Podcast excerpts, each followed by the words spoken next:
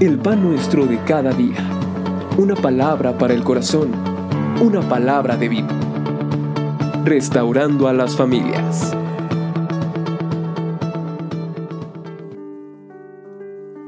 Dios les bendiga, es un placer estar con ustedes nuevamente. Quiero compartirles sobre el siguiente fundamento para la familia. Anteriormente estuvimos hablando que el primer fundamento, el prioritario en cada familia, es la roca de nuestra salvación. Dios como la roca es donde podemos edificar nuestra vida y especialmente la vida de nuestra familia. El segundo fundamento que señalamos fue la palabra, la palabra de Dios que es lámpara, que es una, antorcha encendida, que es nuestra guía en la mejor forma de vivir. Dios nos ha dado su palabra para podernos guiar a través de ella. Edificamos nuestras vidas, podemos saber cómo ser padres, cómo ser madres y desde luego guiar y edificar la vida de nuestros hijos. Cada uno de nosotros necesitamos la palabra. Hoy vamos a hablar del tercer fundamento. El tercer fundamento está dividido en dos aspectos. El primero es que amemos a nuestra esposa. Amemos a nuestra esposa. La carta a los Efesios capítulo número 5 dice, las casadas estén sujetas a sus propios maridos como al Señor. Perdón, versículo 25 dice, capítulo 5, versículo 25 dice, maridos, amad a vuestras mujeres así como Cristo amó a la iglesia y se entregó a sí mismo por ella. Tal vez usted esté pensando cómo va a ser un fundamento para la familia el hecho de que yo ame a mi esposa. Es un fundamento porque le quiero explicar algo.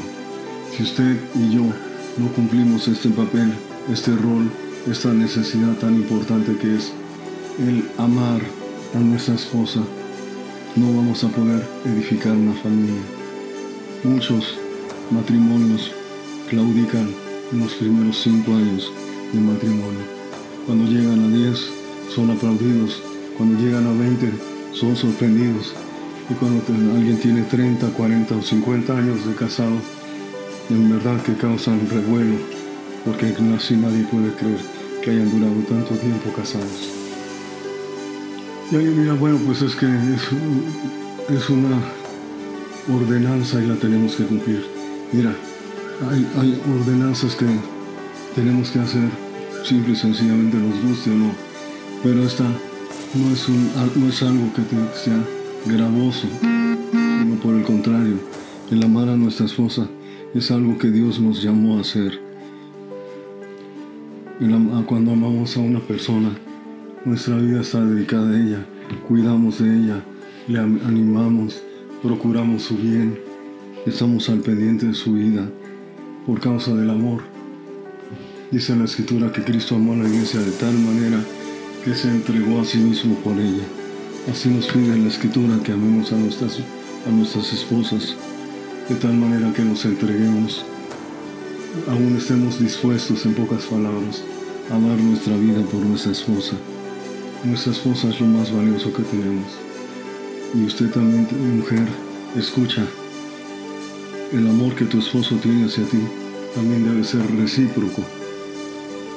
Algunas mujeres solamente aman a sus hijos, no aman a sus esposos.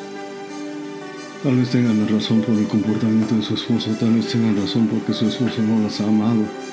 Pero mira, yo te quiero decir algo muy importante. Si tu esposo te está brindando el amor de Dios para tu vida y está procurando y cuidando de ti, tú tienes que ser también recíproca con Él. El amor que tenemos a nuestros hijos es valioso, es importante, pero mayor debe ser el amor que usted tenga para su esposa, para cuidar de ella.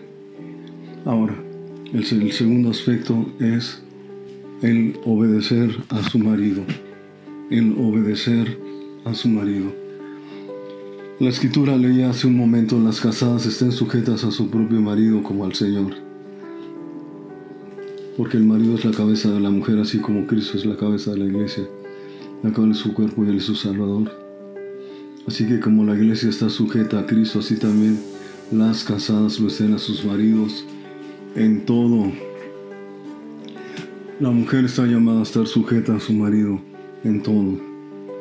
Algunos dicen que somos heteropatriarcales, que tenemos una actitud machista, pero nosotros debemos de tener en cuenta que no tenemos una actitud machista, sino por el contrario, es una actitud de amor y de cuidado hacia nuestra esposa, en donde buscamos la mejor, la mejor manera de que ella sea cuidada.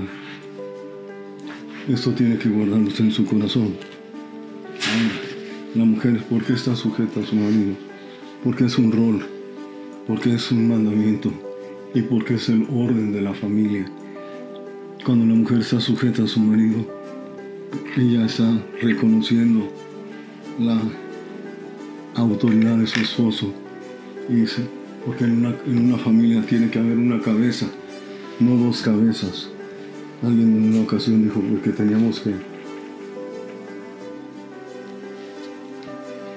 que gobernar nuestra casa en equipo, que aún nuestros hijos debían de opinar para gobernar nuestro hogar.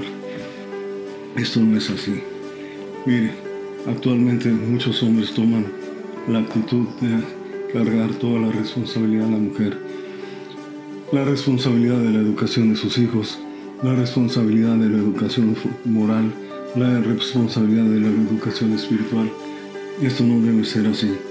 El principal responsable en cada familia es el varón, por lo cual el varón no se enseñorea de su familia, sino ama profundamente a su esposa, cuida de ella y también, desde luego, ama y cuida a sus hijos.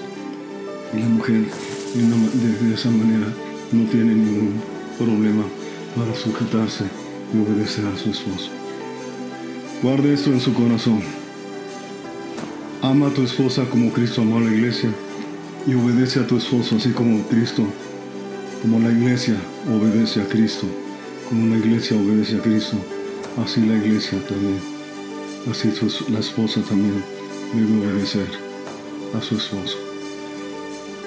Padre, yo te pongo en tus manos esta meditación, te ruego por cada uno de mis hermanos y te pido que este día, Señor, esto sea como un cimiento sólido en sus vidas, que les ayude a edificar su familia. Te lo ruego, Padre, en el nombre de Jesucristo. Amén.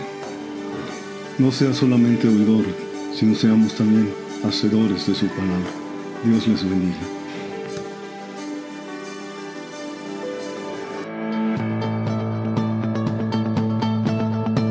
El pan nuestro de cada día. Una palabra para el corazón. Una palabra de vida. Restaurando a las familias.